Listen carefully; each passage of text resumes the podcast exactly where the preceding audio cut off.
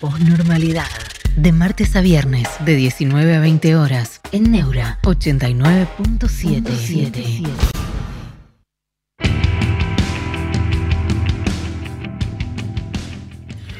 ¿Cómo están? Buenas tardes, bienvenidos, buenas tardes, buenas noches, no sé, bienvenidos a la posnormalidad, la hora crepuscular en la que comienza la posnormalidad.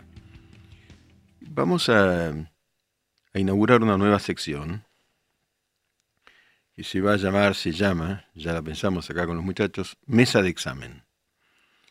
Mesa de exámenes, yo formulo una pregunta a partir de la cual vamos a pensar, a partir de la cual vamos a pensar en todo lo que nos sucede.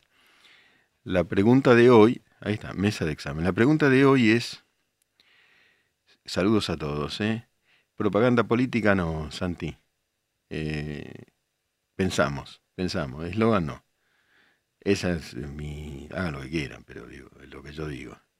Matías Sotomayor, buenas tardes. Acá en con una modelo tranqui, Bueno. Eh, mesa de examen es lo siguiente. ¿Alguien me puede definir qué es el principio de incertidumbre de Heisenberg? Los escucho, los leo. Helsen, buena, buena barba, eh, profesor Fachero. Mira, no me afeité dos días y viste. Y viene. Hola Santi, eh, gracias, hola, pero eslogan no. Ya te vi, ya te vi la intención, pero está todo bien. Eh, a ver si alguno sabe qué es el principio de incertidumbre. Si lo saben sin googlear, mejor. No me googleen. Porque sobre el principio de incertidumbre, vamos a pensar en la incertidumbre, todas las incertidumbres que nos rodean, todas las incertidumbres. Y también Robert, saludos platónicos, profe, saludos, hermano. Eh, y también en la certidumbre, porque algunas cosas sabemos. Por ejemplo, este muchacho que estaba con la modelito en de Marbella, eh, es una certidumbre, estaba en Marbella. Es una certidumbre. Y tenemos otra certidumbre. Muy bien, Heisen. Ahora Ahora, vamos a eso. O sea, tenemos incertidumbres e incertidumbre. Tenemos, y, rige en general un principio de incertidumbre. Matías dice, la verdad que ni idea, estoy menos instruido que político acá. Bueno, no generalicemos, no generalicemos. ¿eh? Pero, Gallina Vic, no sé. Lo que más o menos Norberto Paparello se acerca. Bueno, pensemos. El señor Insaurralde estaba con la modelo Clerici en Marbella, estuvo. Y la otra certidumbre que tenemos es, eso es una fotito o unos videitos, hay mucho más detrás de eso. Hay mucho más detrás de eso, ¿no? Es otra certidumbre, que hay más, que eso es la punta de un iceberg. ¿Y cuáles son las incertidumbres que tenemos? Bueno, menos instruido que eh, Burris con las Lelix. Ojo, muchachos, que hay poca instrucción transversal. ¿eh? En algunos casos, algunos son fuertes, en otros casos, todos son débiles. Pues, puedo dar ejemplos, ¿eh? como yo digo, a mí déjenme pensar. Yo puedo dar ejemplos diversos de ignorancias diversas y transversales y de saberes también transversales. Para ignorancias diversas y transversales, saben que algunos saben más de economía, pero menos de historia, lo digo de esta manera, bueno, mucho menos de historia, claramente. Otros saben. Otros parecen conocer muy bien a Maquiavelo, pero al peor Maquiavelo, porque Maquiavelo Maquiavelo en las instrucciones que le da al príncipe, que ese es el libro, el príncipe es un genio. Después hay degradaciones de Maquiavelo. Gabriel Rodríguez dice la certidumbre de que Clerici nunca va a estar con Insaurralde por amor, sino por la guita. No sé, no sé, Gaby, no sé, Gabriel, qué sé yo, parece que se enamoraron. Parece que se enamoraron. Traverso Rambo, muy inteligente. Para saber de economía, tenés que saber de historia. bueno, de historia económica, pero hay eh, cuestiones de historia contemporánea donde yo noté baches notables, pero bueno. Mira, en la Italia musoliniana, que no tiene nada que ver con esto hasta ahora, ¿eh? esto no es fascismo, acá no se desató una guerra donde millones de personas clamaban para que los maten y para que maten a sus hijos.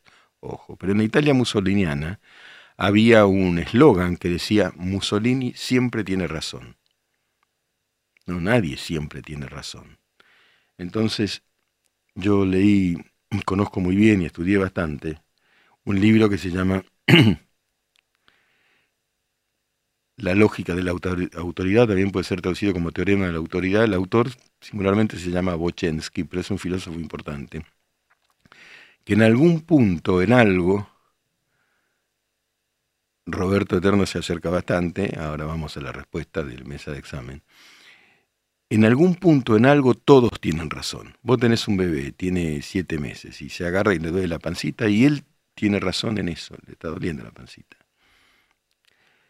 El ejemplo que da Bochensky en ese libro, vos podés ser un genio, podés ser Einstein, pero estás en el Titanic y caíste en un barco y el, el de rango más bajo del bote sabe remar mejor que vos. Entonces vos te sometés a esa autoridad. Esa autoridad se denomina autoridad epistemológica es decir, la autoridad del que sabe. En un punto todos saben más. Yo sé algunas cosas, pero si a mí se rompe algo eléctrico no sé nada.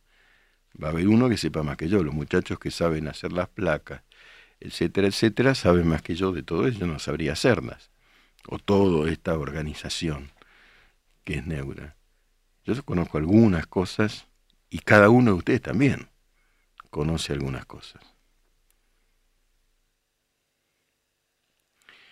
Andrés Shelter, Traverso Rambos, habla entre ellos. ¿Qué historia? Contada por quien dice que la historia está contada por los victoriosos. ¿Sabes qué, eh, Andrés? Yo eh, soy amigo de un profesor de historia er, es ruso.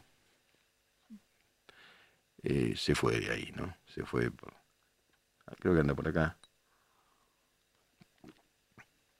Que a veces, muchas veces la historia la escriben los que pierden los que pierden. Perdieron, pero recomponen la historia de, a través de documentos, de adoctrinamientos y demás, y se pierde lo, que ocurrió efectivamente.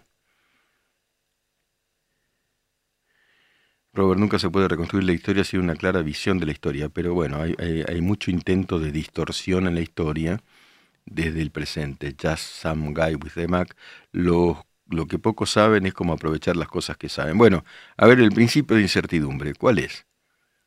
¿Cuál es el principio de incertidumbre eh, propuesto, elaborado, estudiado, codificado por el físico Heisenberg? Por ahí algunos anduvieron cerca. Vamos a partir de mostrar la definición Vamos a pensar sobre eso. Fíjense, cuanto mayor certeza se busca en determinar la posición de una partícula, menos se conoce su movimiento lineal y por tanto su masa y velocidad. Fue por el físico teórico alemán Werner Heisenberg en 1927. Repito y explico ahora. Cuanto mayor certeza se busca en determinar la posición de una partícula, menos se conoce su movimiento lineal y por tanto su masa y velocidad. Esto quiere decir que, es imposible determinar dónde está una partícula en un momento determinado, porque cuando la fuiste a detectar ya está en otro. Ya está en otro. Bueno, pensemos en la Argentina. ¿Dónde estamos? ¿Cuál es el nos rige el principio de incertidumbre? ¿Dónde está la Argentina? Hace seis meses estábamos en una circunstancia. A ver, Andrés, cuanto más incompetente e ignorante es la gente, tanto más certeza. Muy interesante lo que dice.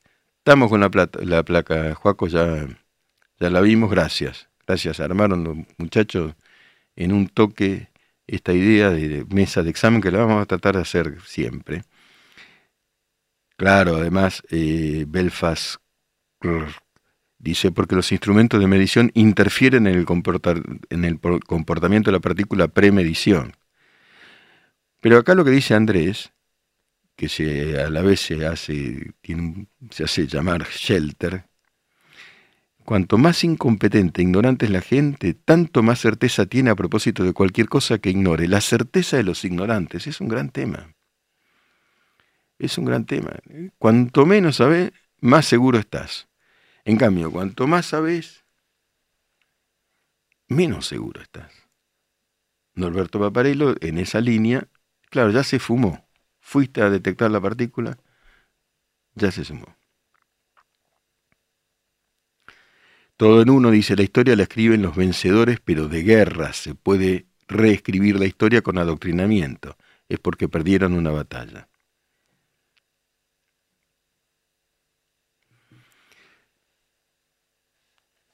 ¿Dónde está la historia? Yo tengo dudas, ¿no? Tengo dudas. Eh, hay acontecimientos que son indiscutibles. También hay certezas históricas. También hay certezas históricas. Vamos al ejemplo extremo. Yo sé que el ejemplo extremo es el ejemplo extremo. La historia del nazismo es indiscutiblemente una barbarie. No hay manera de conceder algo benéfico en eso. No hay manera. El holocausto es el acontecimiento más documentado de la historia. No solo el holocausto, todo. Pero es el ejemplo extremo. Ahí hay certeza. Sobre algunos sucesos de la historia argentina hay muchas dudas. Heisen dice, el saber también genera miedo, claro. Santiago Sapia, te escucho y te veo de Capilla de Monte Córdoba y yo te envidio, Santi, porque me encanta. Me encantaría, la verdad, estar ahí. Estoy muy bien acá, pero también me encantaría estar ahí. ¿Por qué los argentinos vienen haciendo referencia a Alemania y a Hitler? Es un ejemplo extremo. Y el, el, holodomor eh, ucraniano no fue tan promocionado. ayer hablamos de eso, Eugenia Gessi. Ayer hablamos de eso, pero el holodomor, que es un horror, donde Stalin mató de hambre creo que cerca de 4 millones de ucranianos, los mató de hambre, le sacó todas las cosechas. Eh, no es, lo, es un horror, indiscutiblemente, pero no es el nazismo. El nazismo es inventar unas máquinas para subir gente, es un horror, pero el nazismo generó la muerte de 60 millones de personas, desató una guerra mundial. Lo otro es un espanto. Como yo dije ayer, Stalin es un poquito menos malo que Hitler. Pero además que es curioso, ¿no? Porque fueron, primero fueron aliados, después fueron enemigos. Pero como tiene razón alguien ahí, hablemos de nosotros, ¿no? Hablemos de lo que nos está sucediendo ahora en la Argentina. Ahora el domingo hay un nuevo debate y hay un principio de incertidumbre. Pablo Roldán. Miguel, una pregunta. ¿Por qué se eh, oculta el genocidio y el comunismo en la historia? No se oculta, se ocultó en Argentina en los últimos tiempos. Eh, Cuba, Cuba fue, o Venezuela, la, doctrina oficial es que Cuba es bueno. Acá y la sociedad. Yo he pasado por la Facultad de Derecho con una multitud escuchando a Fidel Castro, hace no mucho, poco antes de la muerte de Fidel Castro, visitó la Argentina. Fidel como un prócer, y Fidel es uno de los dictadores más atroces de la historia, fusilaba a propios y extraños, a raudales, y es la dictadura más extensa en la historia de, de Latinoamérica. Lo cual te imaginas que no es poco. Bueno, y las atrocidades del comunismo soviético están muy estudiadas, pero tuvieron primero un cierto apoyo intelectual hasta que diversas cosas fueron ocurriendo, por ejemplo, Alexander Solzhenitsyn, pueblo eh, premio Nobel, creo que era físico Solzhenitsyn, el libro leí Archipiélago Gulag, contó las atrocidades innominadas de los gulags, donde Stalin encarcelaba a los disidentes, de a millones, de a millones. Lo mismo el autoritarismo, yo diría el totalitarismo de todo lo que se llamó el Pacto de Varsovia, es decir, durante el imperio, porque la Unión Soviética fue un imperio, un inmenso imperio, medía 22 millones de kilómetros cuadrados solamente la Unión Soviética, más la anexión de Polonia, Checoslovaquia, Albania, que creo que fue es un estalinismo ultra extremo, bueno, hasta el día de hoy Corea del Norte, Pol Pot hablábamos ayer, el che, Guevara, el che Guevara tiene la figura romántica de la foto que le sacó Corda, es un personaje complejo, pero el Che Guevara era un fusilador y además no hubo revolución, hubo la imposición de un régimen totalitario en Cuba que rige hasta el día de hoy. Pablo Romano pregunta, profe, ¿está de acuerdo con aquella afirmación de Beatriz Arlo, supongo, según la cual el pasado no vuelve ni como fantasma ni se repite curioso, porque parece que acá se repite todo el tiempo? Bueno, igual no se repite la historia. Todos aluden a la famosa frase ya muy trillada de Marx en el 18 Brumario de Luis Bonaparte, eh, que la historia no se repite como... Eh, la, la, historia acontece primero como tragedia y luego como farsa. Yo ya ya me hartó la frase porque además es sin haberle, se la enuncia sin haber leído el 18 Brumario Luis Bonaparte, que trata sobre Luis Bonaparte, que era el sobrino de Napoleón Bonaparte y que es un momento muy particular. Em, lo que yo diría, respondiéndole a Pablo, es que hay patrones históricos que se repiten y otros que cambian. Ciertos patrones históricos que se repiten. Por ejemplo, en la Argentina, un nacionalismo antisajón que tiene que ver con la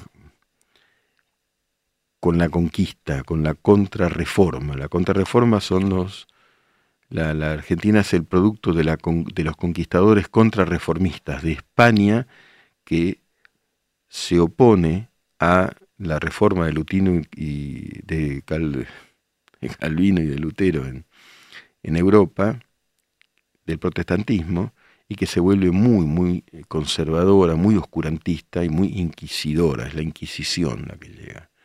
Ese patrón inquisitorial yo lo sigo viendo en todos. Es el, eso es.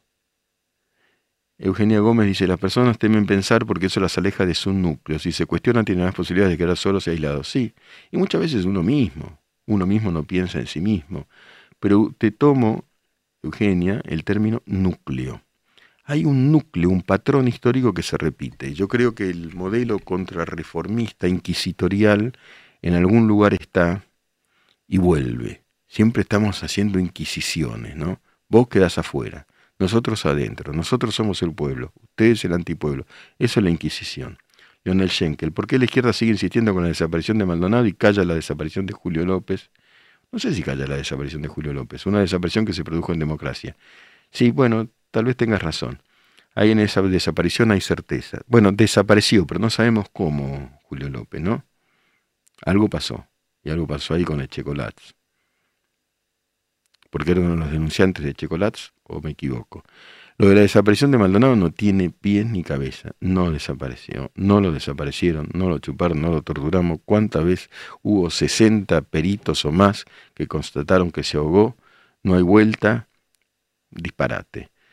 Emilio Napoleoni, el pensamiento de grupo es algo natural en nuestra especie. Después de todo, somos monos evolucionados que necesitaban de tribus para subsistir.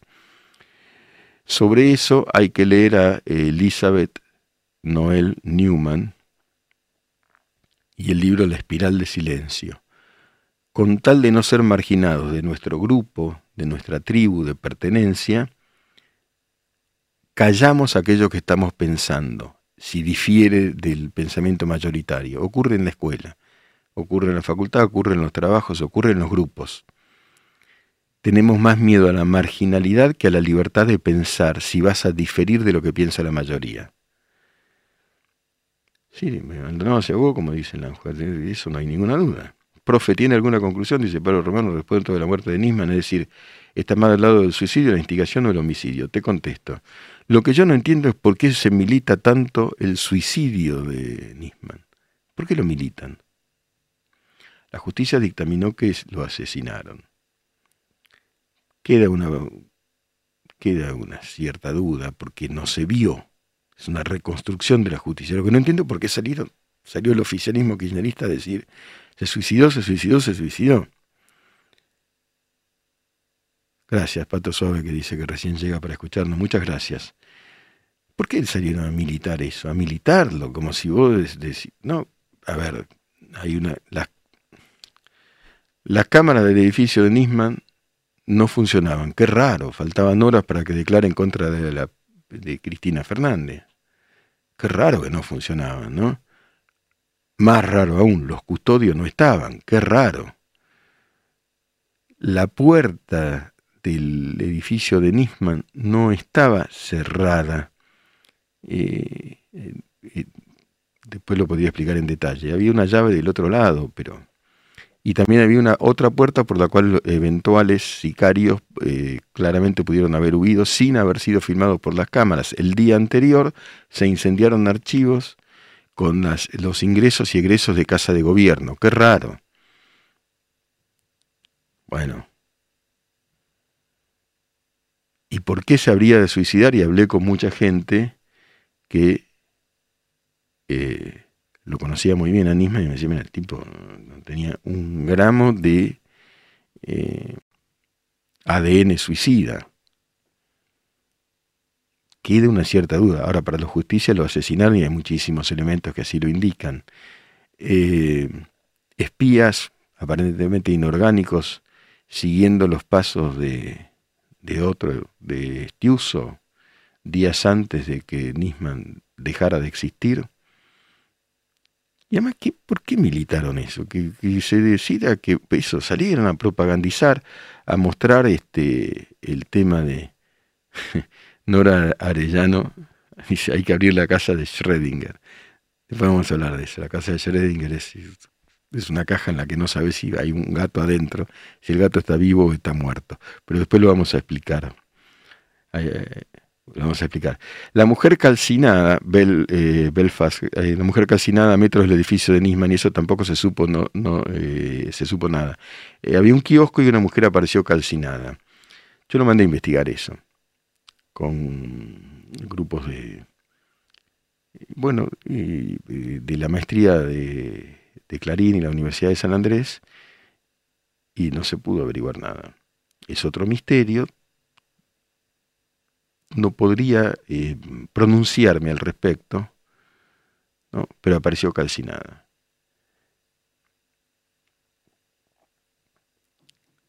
Max Helmi, hay una parte muy anglófila en este país. Los ingleses son muy importantes en la formación de este país. Alvear San Martín, escuché la reflexión que tuviste con Fernando Díaz sobre lo que dijo Campo. Bueno, San Martín pasó por, por Inglaterra antes de. porque el misterio sobre San Martín es por qué un brillante oficial inglés, perdón, brillante eh, oficial español, brillante, condecorado en la batalla de Bailén, español, había nacido en Yapeyú, pero eso era tierra considerada parte del reino de España.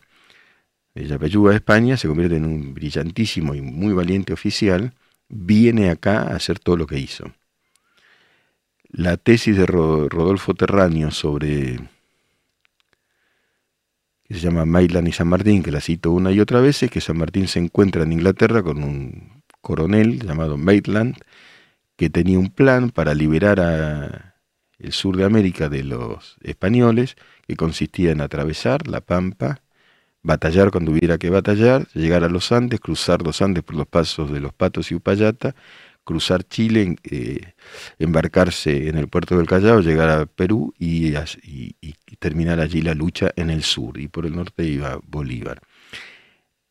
¿Esto disminuye la figura de San Martín? No, es un héroe, es un genio de la guerra, es una ética increíble. Carlos Ojeda, sin embargo, dice a, Nisman no lo mataron por Amia, no, sé, no sé cuál es tu tesis. Eh, si la explicás. PBI sienta, eh, cita Goebbels, por supuesto. La logia del Ahora, en aquel momento, ser eh, aliarse a Inglaterra era una estrategia anticolonial. ¿eh? Mariano Moreno estaba aliado a Inglaterra. Perdón, yo escribí un libro. Moreno, el fuego que inventó la patria. Moreno, cuando vinieron los ingleses, no combatió. ¿Ustedes sabían eso? Se fue a un campo. No combatió. Y además fue el representante legal de Alex McKinnon, que era a la vez el representante del comercio inglés del Río de la Plata. Pero estratégicamente eso iba contra España, que era el real en ese momento opresor.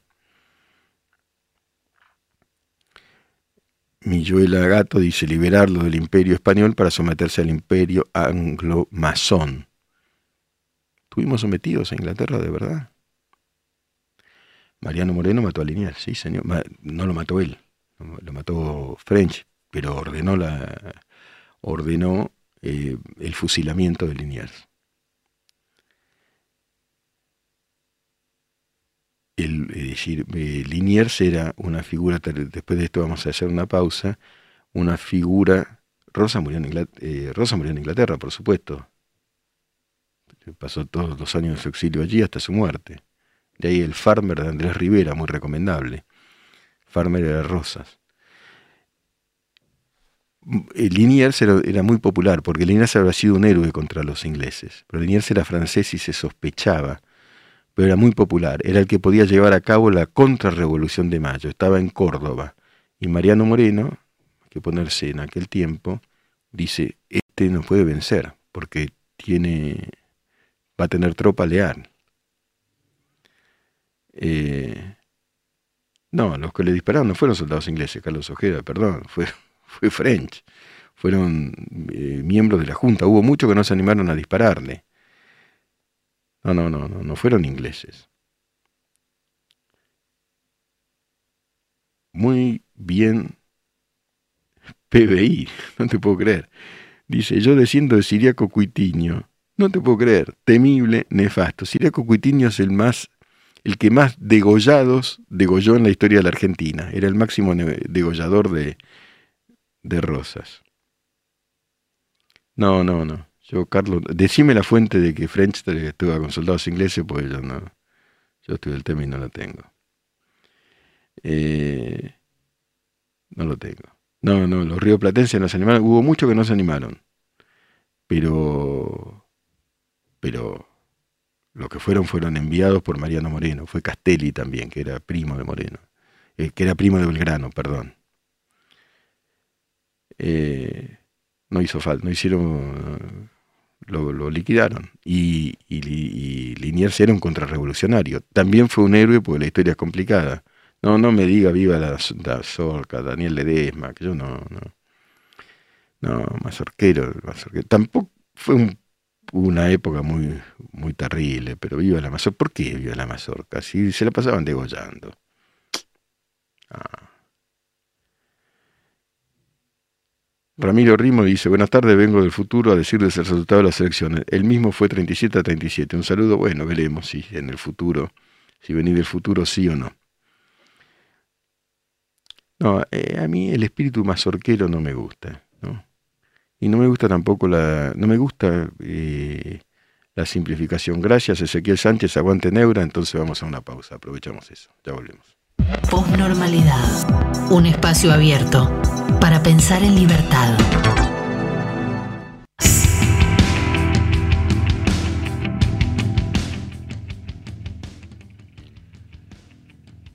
Seguimos, ¿eh? Seguimos pensando, conversando con ustedes los argentinos, dice Carlos Ojeda, y toda Hispanoamérica somos españoles. Somos diversos. Es lo que yo digo, somos diversos. ¿Cómo? Porque España, yo amo España. Esto es personal. Pero acá hay una. Eh, y en toda Latinoamérica una gran diversidad. ¿no?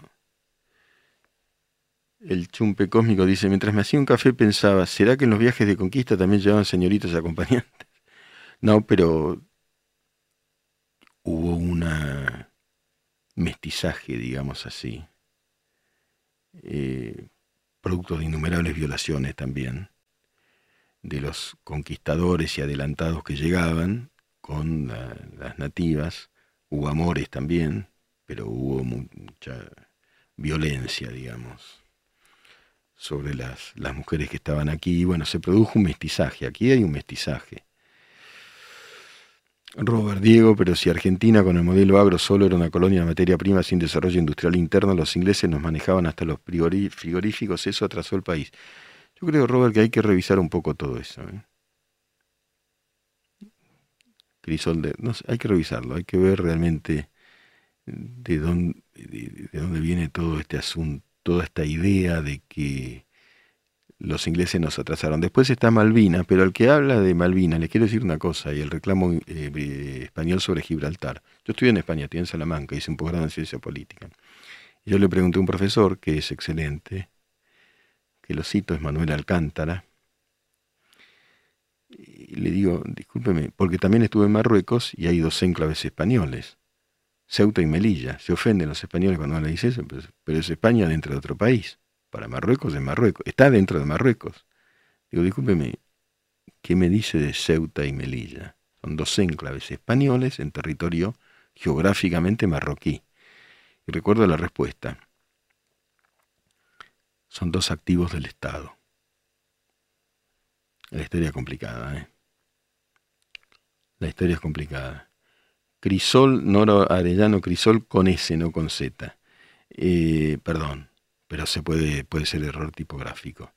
No, no, de etnias blancas no, acá hay un crisol, un crisol eh, de, todas las etnias, estoy hablando de Latinoamérica en general, por supuesto. España, quiere decir PBI apoya sobre el reclamo argentino sobre Malvinas, así como eso, así como Argentina apoya sobre el reclamo español sobre Gibraltar, sí, pero no apoyan el, el reclamo de Marruecos sobre Ceuta y Melilla. Y en Ceuta y en Melilla está lo que llaman la verja. Es una verja, una reja electrificada para que los migrantes no la crucen. Cuidado que el mundo está lleno de complicados, de complicaciones y, es difícil. Si hablamos de normalidad y posnormalidad, ¿qué entendemos hoy por hoy como eje para comparar? ¿Cuál es si existe el nuevo arge? Arge dice Jorge Marino, ¿no? Arge significa en griego comienzo. ¿Cuál es el origen? El comienzo. No se puede decir. La, política comparada es una disciplina eh, fundamental, ¿no? Comparar política. Entonces, cuando comparamos, Carlos Ojeda insiste con ser español no es una categoría racial, es cultural. Sí, estoy de acuerdo y es una gran y es una gran eh, cultura, que no, cabe lugar a duda, que también está en crisis. Los partidos separatistas en este momento en España están adquiriendo eh, progresivo poder. Y ese eh, progresivo poder está generando una crisis política muy fuerte. Bueno, no hay país que no tenga crisis. Lo que pasa es que la nuestra es más grave. En España no hay 40% de pobreza, no hay 12,8% de inflación. Y yo estuve hace poco, por suerte, muy poco, y vos caminas por Madrid y es una joya. No, eso Iván Ariel, ¿dónde están los zurdos? Zurdos, aniquilar, de esa palabra. No, no, no va a eso, no. No, no, no. Pensar es pensar. Eh, eh, al final, no, zurdo, ¿viste? Yo no, no, esas generalizaciones.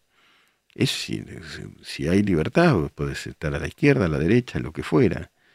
Después vemos, después hay que vencer argumentalmente, ¿no? Que, si no, podés generar, esos pensamientos pueden ser muy autoritarios y generar autoritarios. El chumpe cósmico, la historia de Paraguay es increíble. Si pueden leer al respecto, háganlo. Digna una serie de Netflix la historia de Paraguay es eh, extraordinaria y me parece a mí, chumpe cósmico que así se hace llamar, que, eh, que Yo el Supremo de Augusto Roa Bastos es lo mejor que uno puede leer sobre, sobre el Paraguay. Es otra. Es otra. Otra maravilla el Paraguay. Lo que pasa es que acá también hay que hacer autocrítica. Este país es bastante xenofóbico, con paraguayos y bolivianos, lo veo popularmente en las canchas de fútbol. Muy despectivo, ¿no? Y yo ah, amo Bolivia. ¿Ustedes saben que los mejores alumnos acá son bolivianos? Emigrantes de Bolivia, ¿sabían eso? Acá nos creemos encima de todos. Y Paraguay es otra cultura extraordinaria, que la guerra de la Triple Alianza casi, ahí está, como dice Robert, casi los destruye. Y en esa guerra, ¿quién luchó? Y este país, la Argentina, en alianza con Brasil y Uruguay, contra el Paraguay. que esté libre de pecado, vamos a leer un poema. Pensar, pensar, pensar. Posnormalidad. Pensar escuchando. En Neura. En la posnormalidad la poesía se lee de pie, Alejandra Pizarnik en este caso, La jaula. Afuera hay sol. No es más que un sol, pero los hombres lo miran y después cantan. Yo no sé del sol. Yo sé la melodía del ángel y el sermón caliente del último viento. Sé gritar hasta el alba cuando la muerte se posa desnuda en mi sombra. Yo lloro debajo de mi nombre. Yo agito pañuelos en la noche y barcos sedientos de realidad bailan conmigo. Yo oculto clavos para escarnecer a mis sueños enfermos. Afuera hay sol. Yo me visto de cenizas. Posnormalidad. Filosofía en radio. En Neura.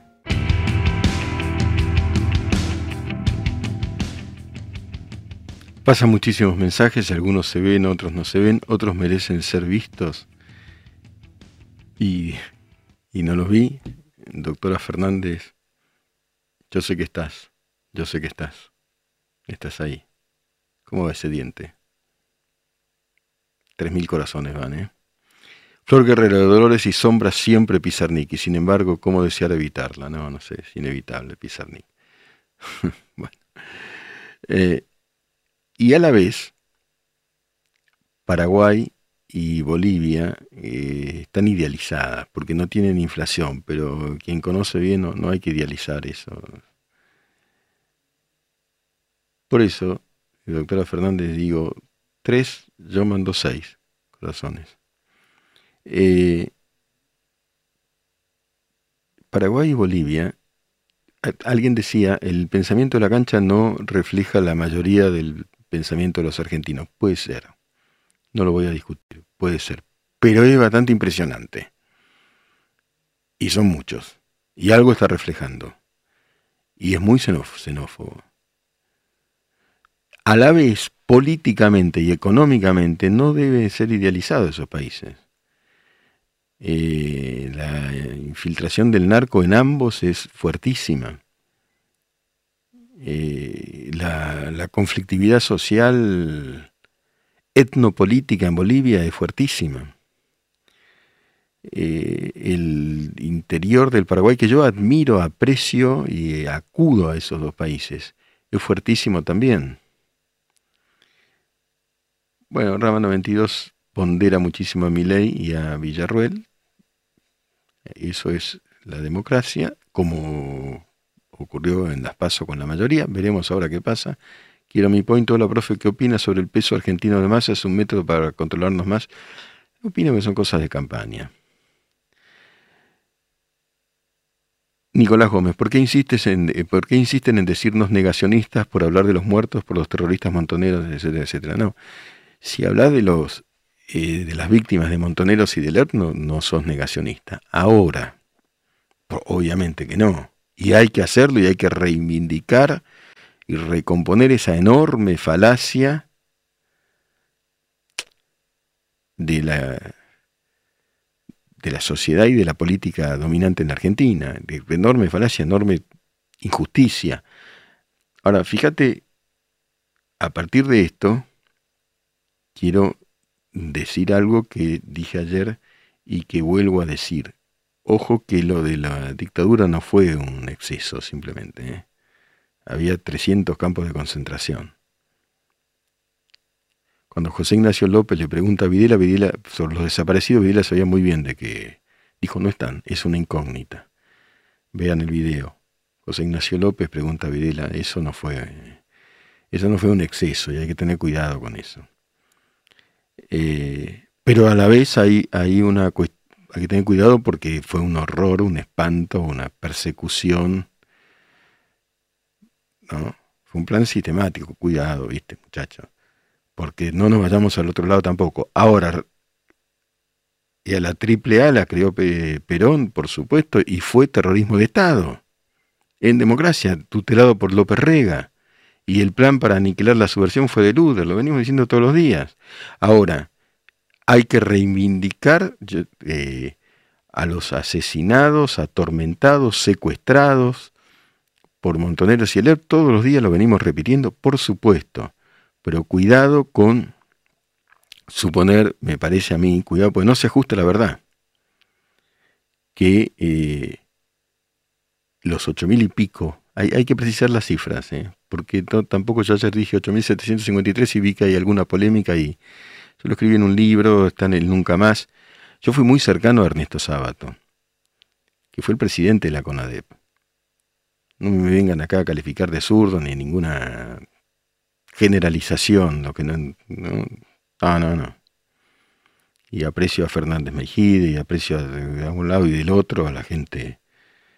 Martín Toledo, vos querés escuchar otra cosa, apaga y anda otra cosa, no ensucies el chat. es así, apaga apaga, preferible, preferible para vos, sobre todo para vos. ¿Mm? Y anda a hablar de la pesca con mosca, cerebro de mosca. Perdón. Si me estirás, te respondo. ¿El tío de Néstor Kirchner era un militar importante? No lo sé. Lo que sí sé es que los Kirchner en Santa Cruz tuvieron muy buena relación con los militares durante toda la dictadura. Alicia Kirchner fue funcionaria del gobierno militar durante toda la dictadura. Carlos Ojeda hace un puntaje sobre Villarruel, Milay se, bueno, pone a Villarruel por arriba, cada uno. Sí, no les bola lo de cinco años, bueno, pero cerebro de mosca no queremos, no queremos. Profe, el problema no es el número, sino los curros detrás. El, número es un problema. El número es un problema. No, no leí el contexto, Martín, es difícil. Eh, trata de decir cosas inteligentes, porque si no... Perdón, ¿eh? Tal vez seas inteligente y yo no me di cuenta. No lo sé, pero no me di cuenta. Eh, Alex Loviso, no sé si en algún momento ya se expresó al respecto, pero cree que San Martín tenía razón en traer a un príncipe europeo teniendo en cuenta el contexto. Eh, San Martín fue un gran gobernante en el Perú. En Mendoza también. Militarmente no hay ninguna duda. Abrazo, Martín. Perdón si yo me salpé también. Eh, Silvia Bonifacio, no es lo mismo indemnizar a ocho mil y pico que a treinta mil. Y lo hace el pueblo. Bueno, eso hay que revisarlo, hay que revisar qué pasó con eso y con todo ese negocio. Hubo un negocio, hubo un negocio. Daniel Ledesma, ¿por qué quedó tan olvidado Gorriarán Merlo? Mm, bueno, es un punto siniestro en la última historia argentina, fue el levantamiento de la tablada y tantas otras cosas eh, no sé si fue olvidado. Pasan. ¿Cuál fue la, dice Jorge Marino, la primera mención del número 30.000 de un señor Labraña? Dice que lo, fue idea de él y otros han coincidido en que fue, eh, en que fue un número elucubrado para llegar a configurar la figura del genocidio. Venimos hablando mucho de esto. Yo después les voy a contar mejor, porque ayer eh, empecé con el tema pero no lo desarrollé bien, en qué consiste jurídicamente, en la medida en que pueda explicarlo, la figura de em, genocidio y la figura de crímenes de lesa humanidad. Luis Labraña, Jorge León, muchas gracias. Sí, fue Luis Labraña.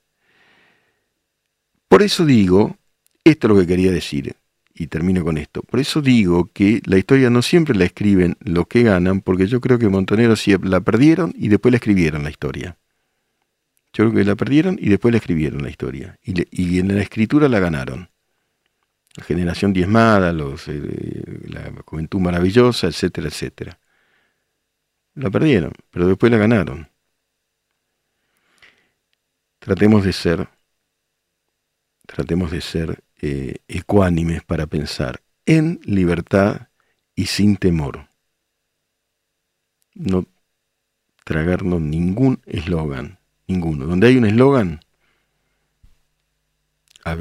qué sé yo, avispar el cerebro. Cuidado con los eslogans. son la fuente de todos los errores. Abrazo muy afectivo a cada uno de ustedes y muchas gracias por cada uno de los mensajes. Doctora, ahí estamos, ¿no? A full con todo. Besito, chao. Miércoles postnormal con Miguel Wiñaski.